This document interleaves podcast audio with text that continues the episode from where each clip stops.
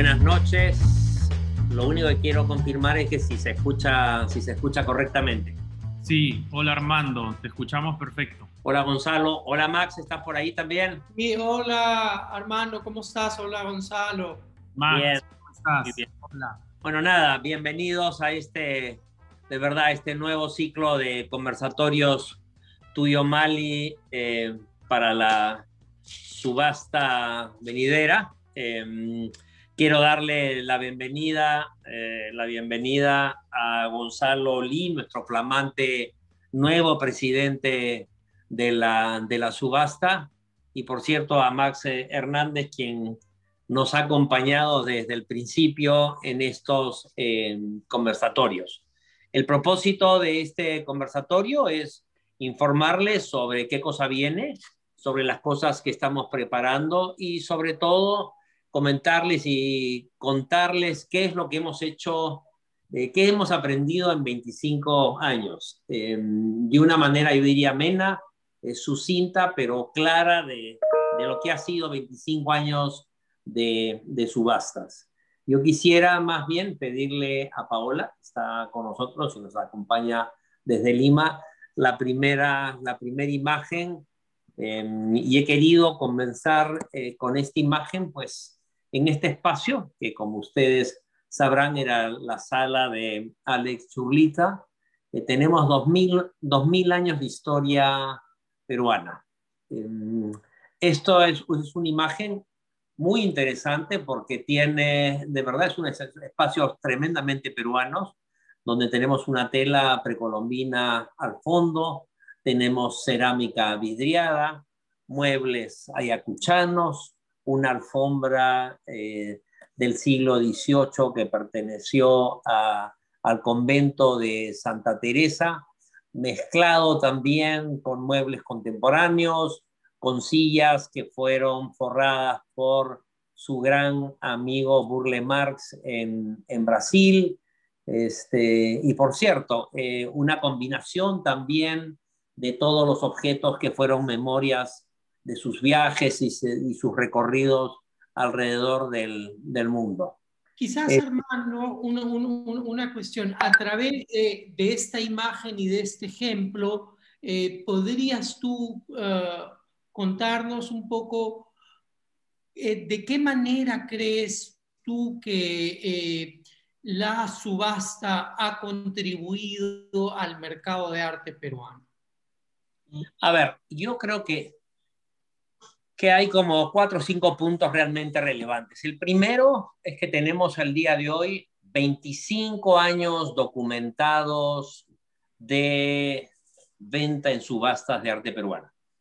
Eh, esto quiere decir que tenemos un registro de 25 años consecutivos de eh, toda la historia del arte peruano en subastas. Es un primer tema que a mí me parece absolutamente fundamental. No hay en ningún lado un registro de esta naturaleza. Lo segundo es que a partir de ahí nos hemos convertido, por cierto, en el mercado secundario de este, de este país. O sea, eh, nosotros tenemos la posibilidad no solamente de reciclar eh, este, obras del, del, del, coleccionismo, sino sobre todo de encontrar, eh, yo diría, obra que es muy difícil de adquirir a través de los años. Y después dos cosas adicionales que me parecen como muy importantes.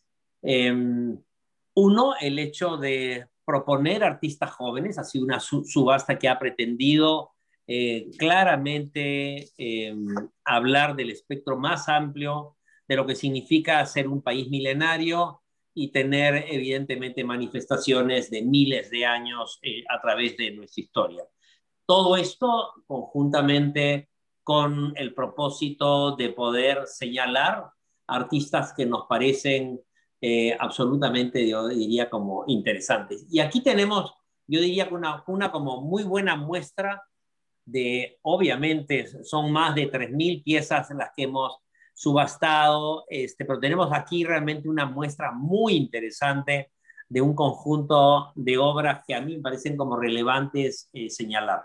Comenzamos a la izquierda con un eh, biombo de las hermanas Isque, eh, yo creo que para todos es bien sabido que el Mali ha tenido para con las hermanas Isque una labor fundamental. Este, yo creo que las ha revalorado. Esto era evidentemente, digamos, un cuerpo de obras que estaba, eh, yo diría, como refundido, muy refundido, y ha sido como muy, muy importante eh, la muestra que se hizo por primera vez en la historia de las hermanas Isque, y después a lo largo de 25 años hemos logrado subastar algunas de las piezas, yo diría, más significativas de, la, de la producción de las hermanas. Este biombo, por ejemplo, que es el único biombo que, que hicieron en su, en su trayectoria, es un biombo realmente más en impecables condiciones históricamente realmente, digamos, este, importante, en, en, como les decía, en perfecto estado en conservación.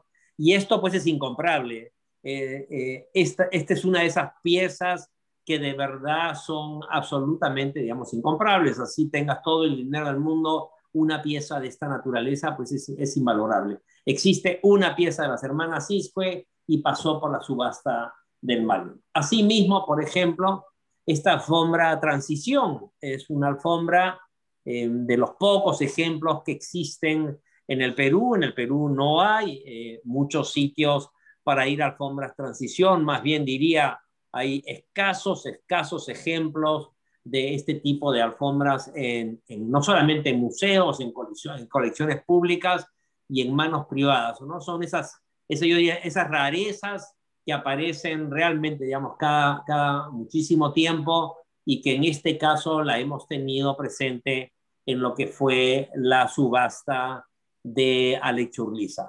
Igualmente, esta banca que ustedes ven a la derecha es una banca de la subasta de Alex Churliza, una muestra de el, mueble el mueble virreinal, es, una, es un lindísimo ejemplo de Ayacucho, es una de esas piezas únicas este, y que también apareció este, y la pudimos vender en la subasta.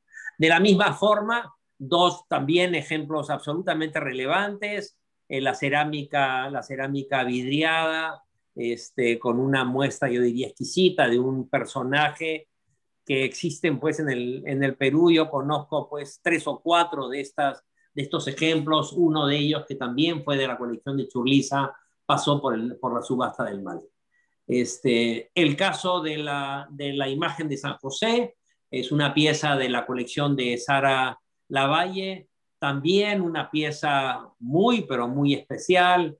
Aquí se une pues la platería, este, la artesanía. Aquí hay de verdad, digamos, yo diría con un lindísimo compendio que para nosotros era absolutamente relevante, ¿no? Este, asimismo, a la derecha vemos esta tela bordada de Aquilino Ramos. Este es un personaje absolutamente, yo diría, como importante, representativo de lo que ha sido y de lo que es el bordado en el centro de Perú, con una ligazón, pues desde el tejido, desde el bordado Paracas hasta nuestros días. Por cierto que Aquilino, una persona que muere en los años 80, total y absolutamente olvidado, y me queda pues claro que este, e, este, este grupo de Gigias lo que querían era pues señalar una mirada hacia el bordado del centro. ¿Y para qué hablar de Pancho Fierro? Todo lo que pasó en el siglo XIX, un siglo para el Perú absolutamente eh, fundamental, este, donde no solamente pues, los pintores viajeros, sino Pancho Fierro tiene pues ahí un papel preponderante en esa parte de nuestra historia y hemos tenido, pues yo diría a lo largo de 25 años, lindísimos ejemplos de esto. Em, igualmente, yo quisiera el slide anterior señalar un par de cosas, ¿no? Lo que es el arte de la selva, que es algo que nosotros hemos con mucho, con mucho énfasis señalado en las subastas, y dos buenos ejemplos de lo que en ese momento, hace 25 años, eran artistas jóvenes. El caso de Fernando, de Fernando, de Fernando Bryce, ¿no? Con lo que fue, yo diría, casi una de las primeras obras que fue el, la historia de, de Manuel Prado, ¿no? Y finalmente, yo diría una pieza de Giuseppe Incampuzano, que es una pieza hoy día absolutamente histórica que trató el tema transgénero hace cinco años, ¿no? Este, y me parece, digamos, aquí hay un conjunto de obras que en la historia de 25 años este, han sido como, yo importantes, así como otras cientos de obras absolutamente este, relevantes. ¿no? Podríamos ver el, el siguiente slide. Con esto de acá, Armando, aprovechando el, el, siguiente slide que nos apunta o nos dirige ya un poco a la cuestión de la subasta, sería, sería interesante sobre todo con eh, con tu historia como, ah, como alguien que presidió la subasta desde sus inicios, que nos cuentes, así como nos has dicho, cómo con los ejemplos anteriores, una subasta te presenta oportunidades singulares para hallar piezas que de otra forma no vas a encontrar. ¿Qué, qué, ¿Qué hay con comprar en una subasta? ¿Qué cosa te ofrece el comprar en una subasta? ¿Por qué hacerlo? ¿Y cómo armar una selección para subasta? A ver, dos cosas. Una cosa previa. Em, yo dirijo la subasta desde 2002, previo a lo que fue mi presidencia. Estuvo Jaime Valentín desde sus inicios, este, Nicolás Quesquemeti. Y quiero poder señalar, porque sin el apoyo y sin la presidencia de ellos, esto no hubiera llegado hasta nuestros días. Pero eh, respondiendo a tu pregunta, yo diría, había que señalar como cuatro puntos, yo diría, muy, pero muy importantes. Lo primero, y que me parece fundamental en, en una pieza de arte, es la procedencia. Y la procedencia, el día de hoy, inclusive si lo vemos en el mercado internacional, cada día se hace más relevante, de dónde procede, la historia de la, de la pieza, la veracidad de la pieza, la autenticidad, yo diría, de la, de la misma. Eso es algo que yo diría es absolutamente fundamental y nosotros somos, yo diría, más que rigurosos en ese sentido. Siempre estamos convalidando, digamos, procedencia, pero sobre todo estamos muy conscientes de que ese primer paso para una pieza es absolutamente trascendental. Lo segundo que analizamos, obviamente, en los talleres de nosotros es el estado de conservación de la pieza, porque como, como manejamos, como, como, como digo con mucho énfasis, la historia del Perú, 2000 años de historia, estamos muy conscientes de que el estado de conservación es algo fundamental, por ejemplo, para, las, eh, para, la, eh, para la subasta. Y después, yo diría, eh, dos cosas que son, yo diría, bien importantes, el valor histórico de la misma. Normalmente nosotros cuando tenemos que tomar una decisión preferimos, obviamente, incorporar a la subasta aquellas piezas que tienen un valor histórico. Y lo otro que es, yo diría, también importante, es que normalmente en el corpus de trabajo de los artistas hay algunas piezas que son evidentemente, yo diría, este, más interesantes que otras. Y nosotros, todo este proceso es un proceso que llevamos nosotros a cabo y las piezas pues que, que están ya al final del catálogo, impresas en el catálogo, han tenido todo ese, ese proceso. Normalmente el proceso de trabajo de nosotros va de mayor cantidad de piezas a menor cantidad de piezas. Tenemos un corpus muy grande que elegir. Lo que tratamos de hacer es de poder eh, eh, llevar a esta, en esta primera eh, parte la mayor cantidad de obras y esto se va evidentemente reduciendo por las cosas que estoy diciendo. Mejor pedigree, mejor estado de conservación, mejor valor histórico y, por cierto, preferencias, digamos, dentro de la obra. El ejemplo que tenemos acá al frente, por ejemplo, es algo que se va a subastar, que es esta Virgen de Cocharcas, que es una Virgen de Cocharcas muy singular. Es quizás la imagen más importante de la pintura, de la pintura cusqueña, la Virgen de Cocharcas, pero este es muy especial, primero porque es pequeña, segundo porque es una, es una Virgen muy sintética, tiene evidentemente todo el recorrido, tiene la iglesia a la derecha, el río que pasa delante de ella, pero es muy, pero muy, muy peculiar y nos parece que este, es realmente, digamos, interesante, es uno de los highlights de la subasta que viene, ¿no? Y dentro de eso, quisiera el siguiente slide, solamente para muestra un botón de lo que viene, de lo que viene eh, el día 22. Vamos a tener dentro de un conjunto de 90 piezas para mostrarle un poco lo que, lo que es y la diversidad y la importancia que le damos a las piezas, un conjunto realmente interesante. Una obra de Tilsa, este, con el con el mejor pedigree que puede tener, este, impreso en todos los libros de Tilsa, formado parte de todas las muestras relevantes de Tilsa, y es un cuadro muy especial, quizás uno, una, es el, uno de los cuadros más abstractos este, de Tilsa en muy buenas, eh, yo diría, condiciones este, y tremendamente atractiva. Además, un formato importante, mide como un metro por, por 70. Luego tenemos un tapiz transición, también una de esas piezas muy raras, aparecen realmente, como dicen, una a las 500, en buen estado de conservación, es un típico y clásico ejemplo de lo que son los textiles transición, con el rojo, el rojo oscuro, con el, con el típico color arena y el color ocre, que forma parte de ese gran corpus, ¿no? Después tenemos una linda, pero linda eh, eh, pintura de, de Quispe es este personaje que es muy difícil conseguir obra, obra de él y menos obra de esta calidad.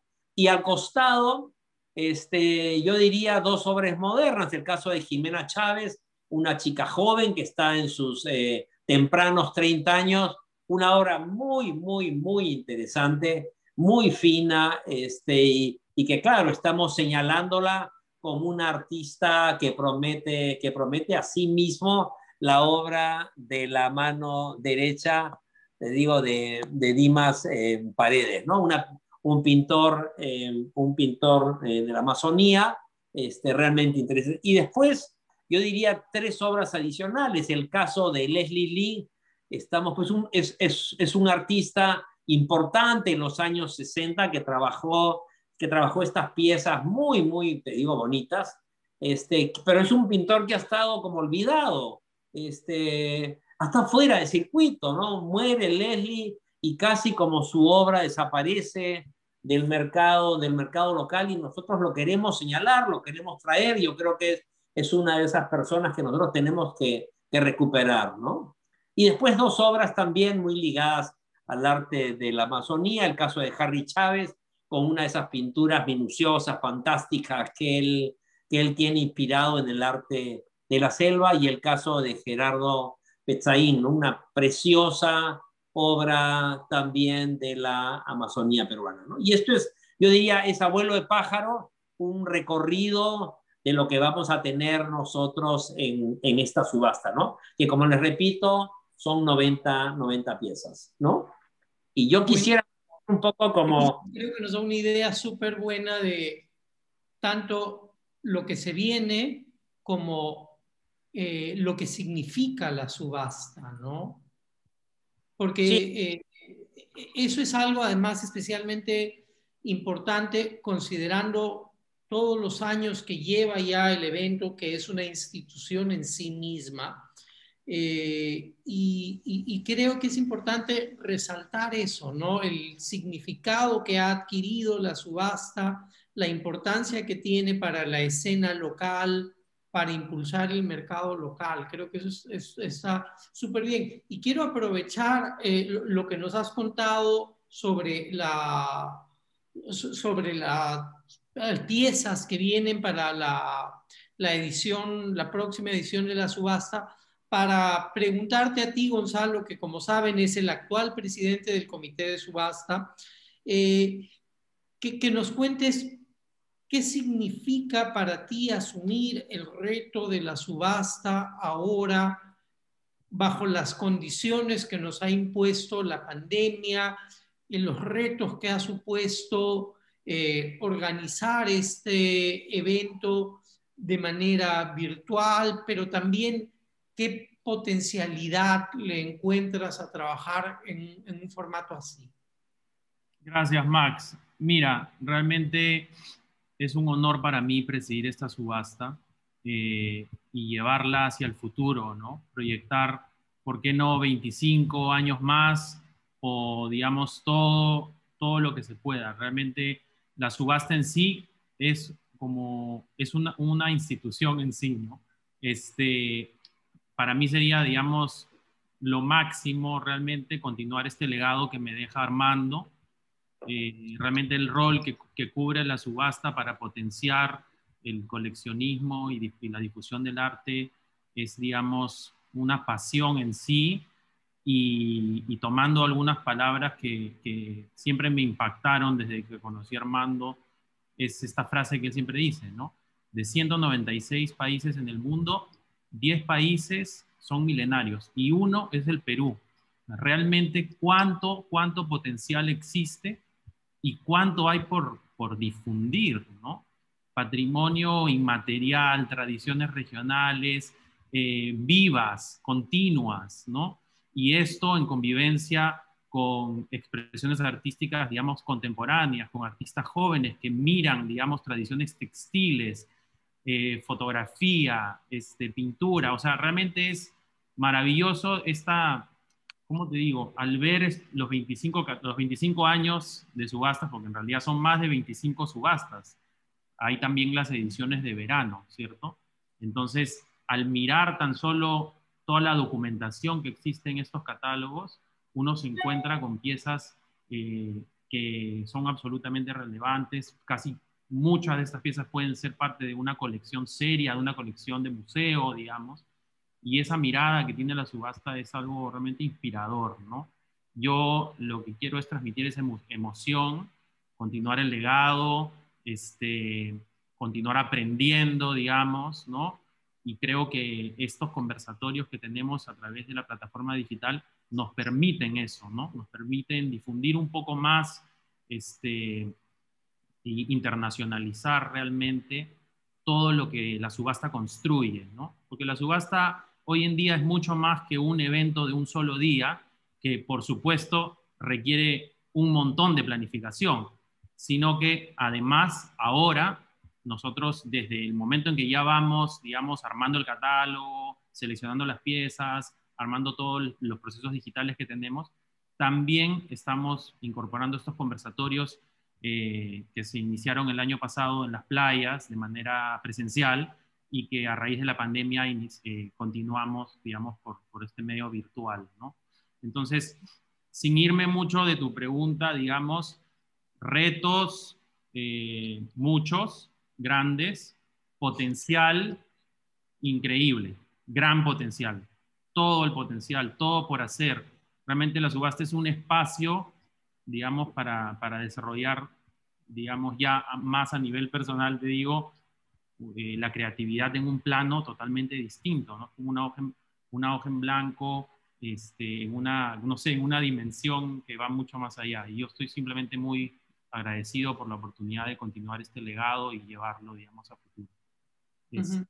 Una, una, cosa, una cosa que me parece bien importante que ha acentuado Gonzalo con mucha precisión es que eh, lo que nosotros pretendemos de verdad es que el arte peruano se pueda ver eh, universalmente.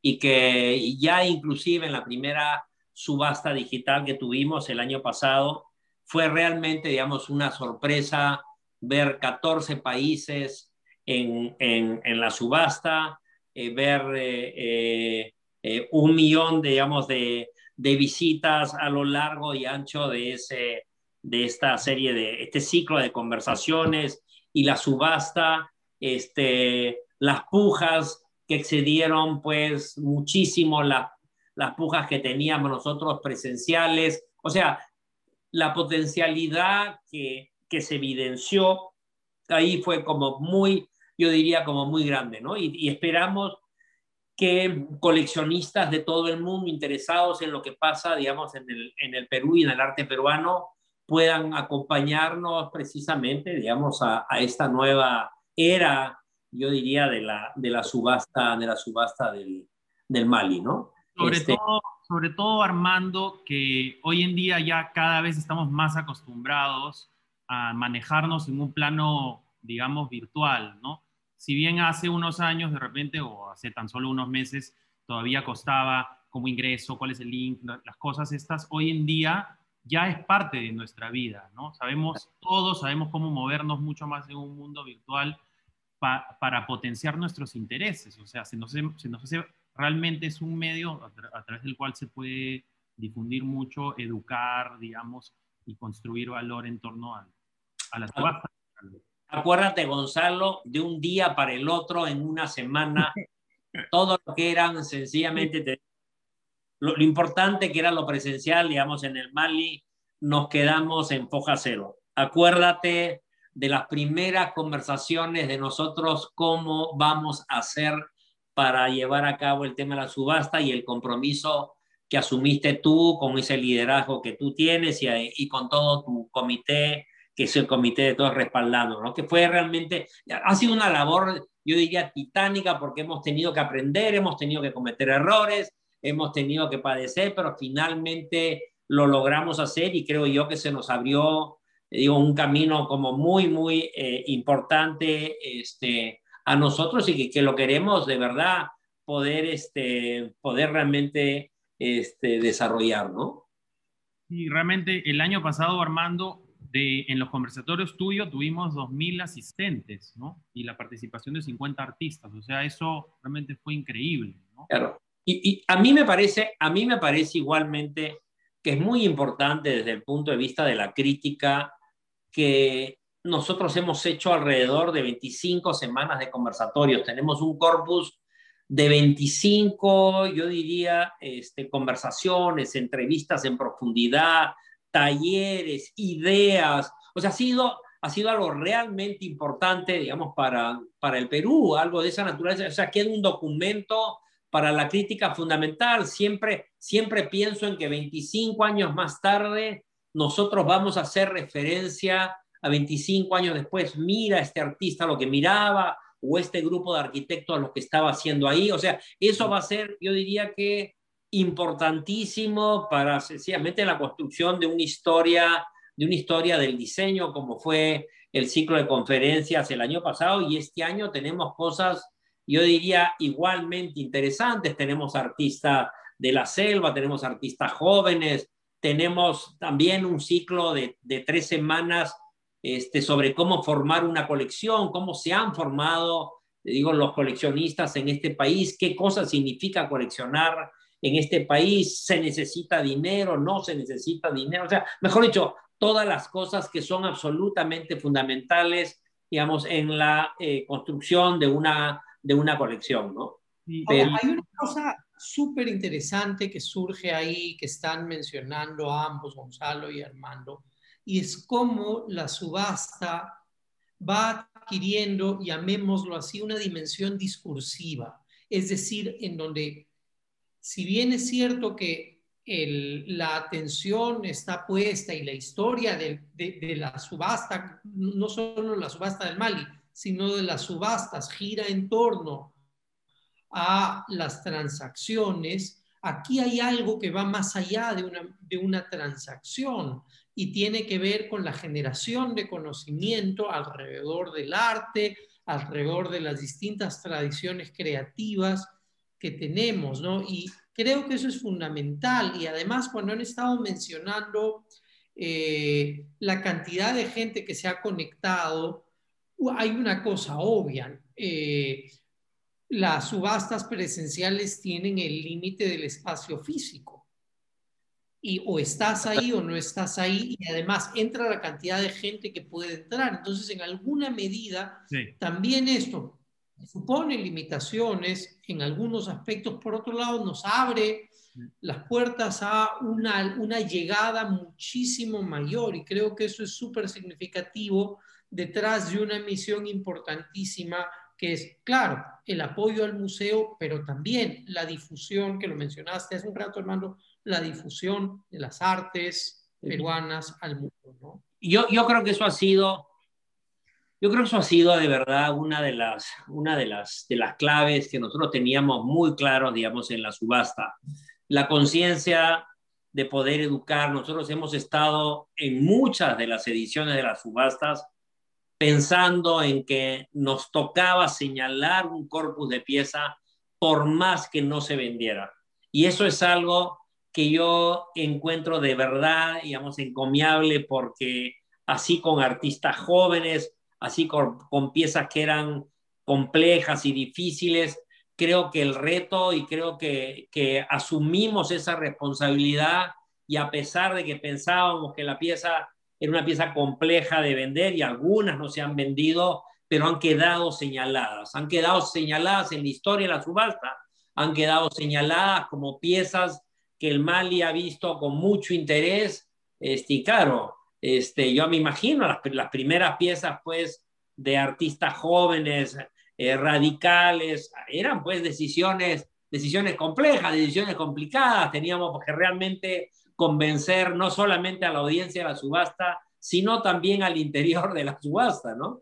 Este, o sea, esas han sido decisiones, yo diría, como muy importantes, pero hoy día queda pues un registro de 25 años de haber no solamente revalorado y recogido piezas a lo largo y ancho del Perú, sino de haber señalado artistas jóvenes que sin lugar a dudas el día de hoy pues son los grandes, si quieres tú, exponentes del, del arte peruano. No todos, porque nos hubiera gustado que pudiéramos incorporar en las subastas a todos, pero, pero creo que hay un buen número de gente joven señalada, te digo, con mucha, digamos, anticipación, ¿no?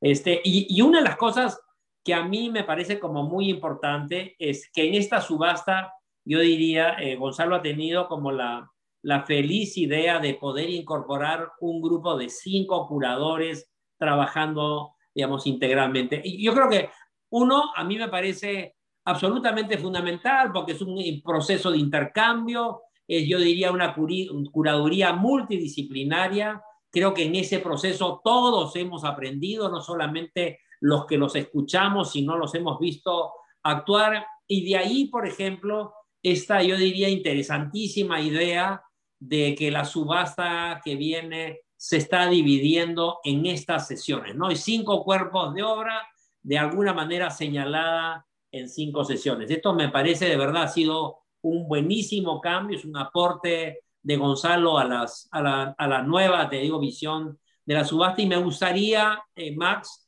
que nos comentes qué pasó, cómo llegaron, digamos, a, a, a, plantearnos una subasta en estos cinco ejes y que nos expliques un poco los ejes y que además nos cuente cómo han roto toda esta, yo diría, esta manera de mirarnos este, desde el mundo precolombino, en lo que fue la colonia o el virreinato, la republicana y lo, moderno y contemporáneo. Esto se ha roto de una manera muy interesante y me parece que, este, nada, quisiera eh, que el público escuche sobre cuáles han sido, yo diría, los, motivos y los ejes detrás de este, de este proyecto. Por supuesto, pero quiero, para entrar a esa pregunta, yo tengo una que también la que se desliza de algo que mencionaste y tiene que ver con esta idea, Gonzalo, y aquí la pregunta es para ti, de este equipo curatorial en donde las tareas no se han dividido como tú te ocupas de tal, de una sección en particular, sino la idea de un equipo que trabaja en equipo. Sí. Cuéntanos un poco de eso para luego entrar a la pregunta de Armando sobre, sobre los ejes. Buenísimo. Sí, mira, realmente lo que hicimos fue revisar los catálogos históricos que tenemos y, hemos, y por supuesto identificar qué cosa común tienen estos, estos catálogos en sí, cómo estos catálogos son como una radiografía de la escena artística del momento, pero que recogen en un momento prácticas incluso de otros tiempos, ¿no? Y prácticas actuales también, por supuesto, y, distintas, distintas disciplinas. A la hora de conceptualizar esto en conjunto con la oportunidad de tener una plataforma digital donde se borran, digamos, se difuminan este, límites geográficos, límites de aforo, donde podemos llegar a tener eh, paletas más activas porque se borran las timidez, la timidez que puede tener alguien de levantar una paleta en un espacio físico, por ejemplo, ¿no? Todo cambia en el, en, el, en el entorno digital. Todas estas dinámicas son totalmente distintas y lo que queríamos era reflexionar un poco sobre qué cosa ha pasado en estos 25 años de subastas. ¿no? Entonces identificamos realmente qué cosas reforzar. Lo que queremos reforzar es esta mirada como transversal que tiene este, cada, cada catálogo de subasta cómo poder también eh, reforzar este canon estético, que es, que es como una especie de hilo conductor que las subastas siempre han manejado, ¿no? pero a la vez cómo poder proyectar esto a futuro. O sea, esas son como ideas, sensaciones que venían en conjunto eh, y que realmente la hemos, la hemos, la hemos pensado mucho, le hemos dedicado mucho tiempo a conceptualizar esta subasta porque es nuestra gran celebración. Entonces, realmente lo que hemos querido hacer en estos, en estos ejes de subasta es borrar, borrar límites, realmente que cada una de estas secciones que tiene el catálogo pueda ser una subasta en sí, ¿no? Entonces no tenemos las, las divisiones tradicionales, digamos, eh, por práctica artística o por región o por zona, sino más como ejes que son aspectos comunes que muchas prácticas artísticas y muy diversas pueden, eh, eh, digamos, este, compartir, ¿no? Y eso es lo lindo y eso es lo maravilloso de la subasta, que es este primer espacio con el cual Armando abre esta presentación el día de hoy, este espacio en la casa de Alex Churliza, donde pueden convivir todas estas piezas, digamos, de distintos momentos históricos y de, distintas prácticas. Creo que eso es como el non plus ultra de, de un comprador, digamos, con experiencia de varias subastas del Mali, ¿no? O sea, creo que eso es, digamos, algo demasiado fino, demasiado, demasiado difícil de lograr también, pero que, a la vez contagia de una manera como demasiado entusiasmo, digamos, por cómo no incorporar toda esta riqueza histórica que existe en el Perú, como Armando dice, de 2000 años, y cómo, cómo no aprender a convivir con todo eso en nuestros espacios, en nuestras colecciones, ¿no? Y, no, no, mirarlo desde la distancia. A veces yo, a mi experiencia personal, hay cosas que me gustan, pero, pero no entiendo cómo puedo convivir con ellas.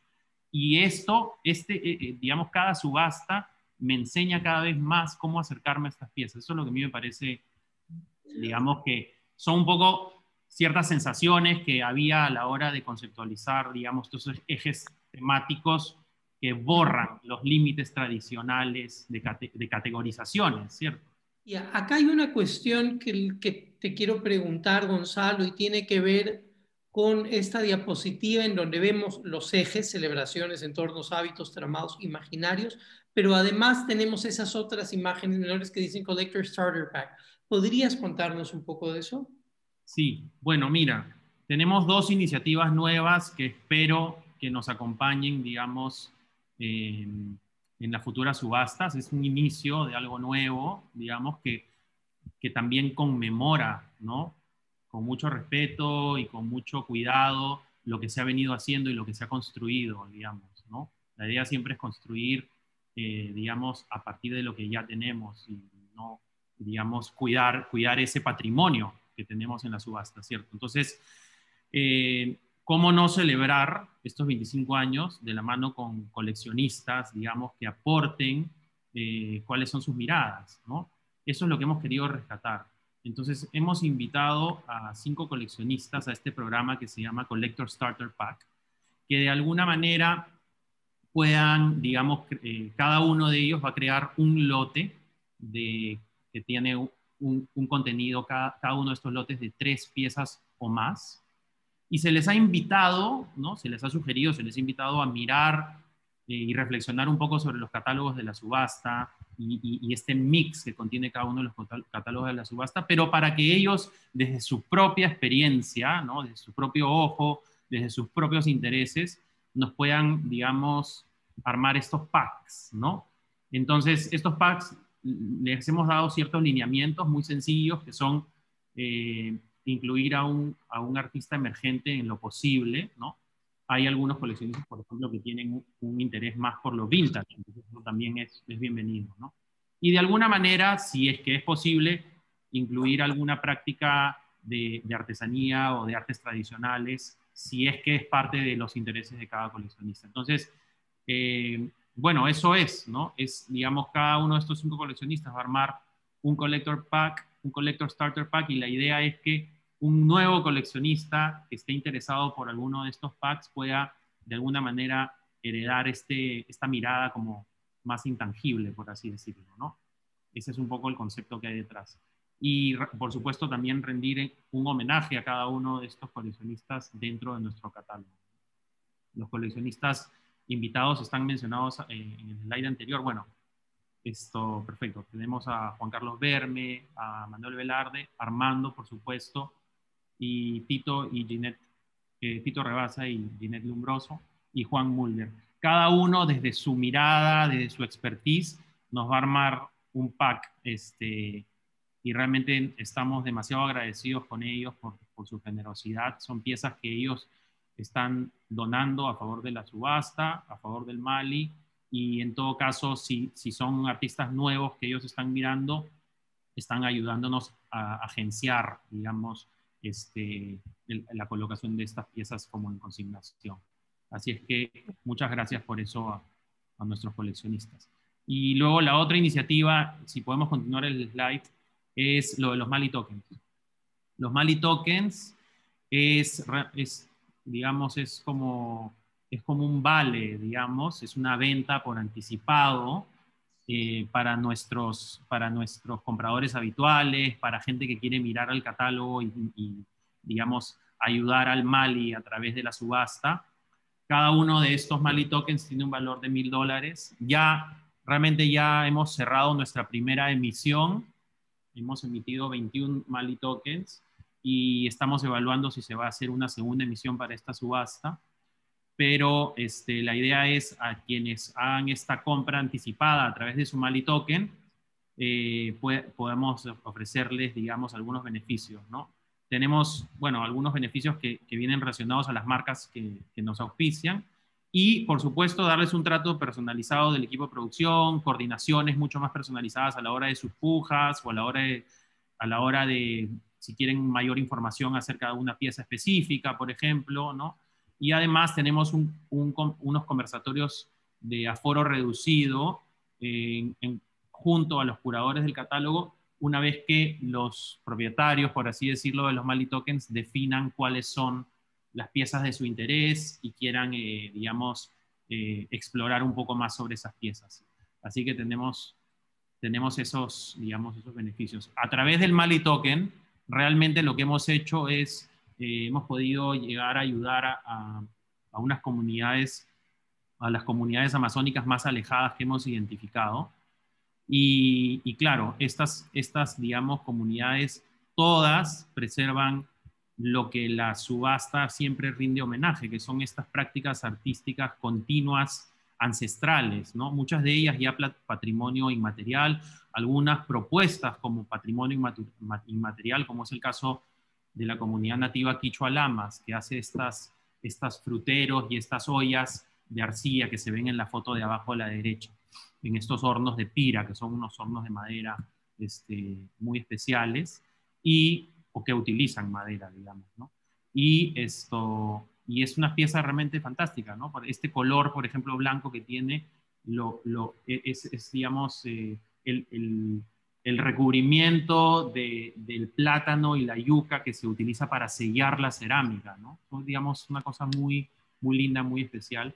Y luego tenemos estos, estos digamos, este, círculos muy grandes que son como unos platos de sitio, este, que han sido también comisionados específicamente para esta subasta. Son coordinaciones que se vienen haciendo desde noviembre del año pasado, comunidades que realmente dependían mucho del turismo, ¿no? Para colocar sus piezas y, bueno, por la coyuntura simplemente no, no, han tenido ventas, la han pasado muy mal y queríamos identificar, digamos, algo en el cual también la subasta pueda ayudar, digamos, ¿no? A que no se pierdan estas prácticas continuas y ancestrales. Así es que... es, es importante señalar ahí, Gonzalo, que los Mali Tokens es una idea que surge de la necesidad de poder mandar a hacer obra para esta subasta, ¿no? Este, y nada, y, yo creo que es una, ha sido una idea genial, ha sido una idea que tiene la potencialidad de, de crecer y nada, bueno, ahí están disponibles para quien los quiera, ¿no? Este, los malitoques van a dar que hablar, yo creo que es, es, es una lindísima idea que solamente puede, puede crecer. Sí, yo creo que es, es muy probable además que estas nuevas ideas, Armando, eh, a lo largo del tiempo, vayan, vayan mejorando, se vayan potenciando. Por ejemplo, nos gustaría en un futuro también invitar a, coleccionistas que tengan otros intereses, a nuevos coleccionistas, o sea, en el, en el concepto del, del, Collector Starter Pack, por ejemplo, ¿no? Y en el concepto de los Mali Tokens, por ejemplo, por supuesto, eh, a medida que nosotros vamos poniendo en práctica estos conceptos, nos retroalimentamos y vamos puliéndolos, vamos mejorándolos. Realmente el Mali Token tiene demasiadas posibilidades hacia futuro, ¿no? O sea, en estos momentos uno compra un Mali Token, que es una compra por adelantado, y utiliza, digamos, ese monto a favor para una especie de canje, ¿cierto? A la hora de, pagar la pieza de, de, la subasta, ¿no? Entonces, eso a lo largo del tiempo yo creo que va a tener muchas más oportunidades este, para difundir. También es una manera de poder difundir la subasta, poder difundir algo. Sí me gusta de parte, yo creo que hay una gran expectativa para poder, este, Max, yo creo que el turno es todo tuyo, de poder contarnos. Quería contar un poco de esto, gracias por, por el pase y por la pregunta. Eh, eh, lo que mencionaba Gonzalo, ah, lo que pasa es que hemos trabajado, el, el, el, equipo de curadores hemos trabajado en base a esta idea de romper categorías que, en la que Gonzalo insistía acertadamente, romper categorías, no basarnos en una, en una cronología para armar las sesiones, no seguir criterios taxonómicos, que es además también una, una apuesta de, eh, del mismo museo desde eh, otros espacios de desarrollo, sus exposiciones, cómo están repensando también su colección. Entonces, la idea era ah, no limitarnos de esa forma, pero encontrar algún sistema que nos permita agrupar piezas eh, que tuviesen cosas en común. Entonces, utilizamos estos ejes que plantean una suerte de pauta narrativa, pongámoslo así, que permiten agrupar trabajos que han sido producidos en distintos momentos, en distintos lugares y eh, tomando como eh, aliento de distintas tradiciones, tomando fuerza de distintas tradiciones creativas. De esa manera eh, podíamos presentar conjuntos que hagan sentido como conjuntos, pero que no sea, como mencionaba Gonzalo, basados en cosas muy, muy convencionales, ¿no? Como todos, si son pinturas, o si son dibujos, o si son fotos, o, o pensando en la geografía, o en un tipo de producción, o un tipo de tradición, que si son tradiciones textiles, que si es este, una tradición ligada a la talla o una región determinada, que si el norte, la, la, la, Sierra Central o lo que sea. Entonces, trazamos estos ejes que tienen que ver con preocupaciones que están presentes en la producción artística local desde hace mucho.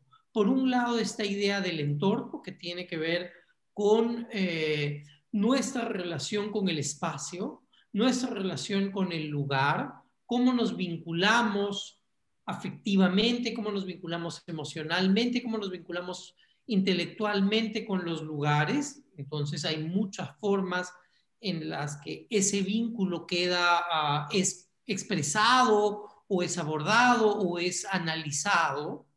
Eh, por otro lado, eh, en la sesión que se llama hábitos, la idea de abordar las costumbres, nuestros modos de vida, eh, nuestras formas de, vivir la cotidianidad, de todo aquello que forma parte de esa vida cotidiana que estuviese presente, ¿no? Desde distintos objetos que nos acompañan en la vida diaria, pero también trabajos que lo que hacen es reflejar eso, reflejar nuestras costumbres, nuestras tradiciones, eh, nuestros hábitos, nuestros ritos. Tramados ha buscado acercarse a, una, a un tipo de preocupación de corte más formal. Es decir, tiene que ver con cómo ciertos sistemas de organización visual, llamémoslo así, eh, han estado presentes y han sido explorados y utilizados eh, por distintos y distintas artistas a lo largo de los tiempos. Entonces, tiene que ver con eh, estos trabajos en donde podemos ver cierta sistematicidad en la manera de organizar las imágenes o incluso de generarlas o de producir el objeto mismo, ¿no? Eh, en donde predominan estas ideas de equilibrio, eh, ideas de armonía, etc. Imaginarios es eh, una sesión en donde prestamos atención a la manera en que distintos artistas, distintas artistas de distintas partes del territorio, de distintas épocas, han planteado su visión de las cosas, su visión del mundo y una visión, sobre todo, que no, se, que no busca ajustarse a la realidad de lo que hay, sino que plantea abrirse a algo más allá, ah, más allá de lo conocido, más allá de lo tangible, pongámoslo así, en donde tenemos todo el universo de las imaginaciones místicas, pero también de la fantasía, también de la cuestión onírica, ah, también el universo eh, de, las eh, cosmogonías. Entonces podemos así agrupar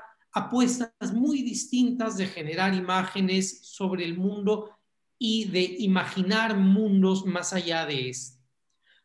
Y por último, el eje celebraciones, eh, que tiene que ver también con el mismo evento, la misma subasta y esta idea de, ok, estamos mirando una historia significativa de un evento, pero además en particular en el contexto pandémico, y no salimos aún del contexto pandémico, la celebración es este espacio en donde nos encontramos con el otro, en donde nos encontramos, en donde eh, eh, brindamos por, por lo que sea, por, por que estamos vivos, que es por lo general una buena razón, y que es algo que ahora último nos está más o menos vetado, ¿no? Eh, y es recoger eso, es prestar atención a esa vitalidad que hay en el encuentro entre las personas, en los distintos tipos de celebraciones, no solo la fiesta y el after party, sino eh, tradiciones, distintas tradiciones regionales, tradiciones populares, eh, que pueden tener que ver también con festividades diversas, algunas de tipo más religioso, otras, más, otras menos religioso, otras más cotidianas, eh, pero es prestar atención a todo eso, ¿no? Que es de nuevo también una preocupación que ha atravesado la producción artística, la producción creativa durante mucho, mucho tiempo, ¿no? Entonces, estos ejes se han planteado para poder articular trabajos disímiles en términos de materiales, de medios, de artistas, de tiempos, pero que comparten, comparten intereses, comparten preocupaciones eh, y una, una mirada a las posibilidades que nos ofrece, nos ofrece el arte. ¿no? Más o menos eso, eso es lo que diría que está en fuego.